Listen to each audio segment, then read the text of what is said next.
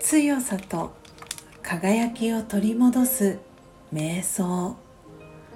魂力27宝を増やす。客観的に自分自身を見てみましょう。どんな良いところがあるでしょう。優しさがありますか？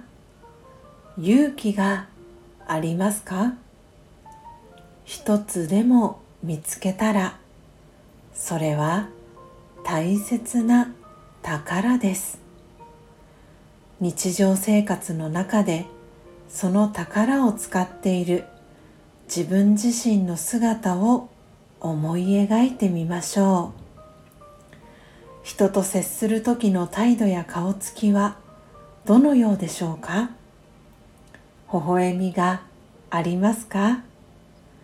お金は使えば使うほど減りますがこの宝は使えば使うほど増えていきます。心の中に喜びが増し豊かな気持ちになります。オームシャンティ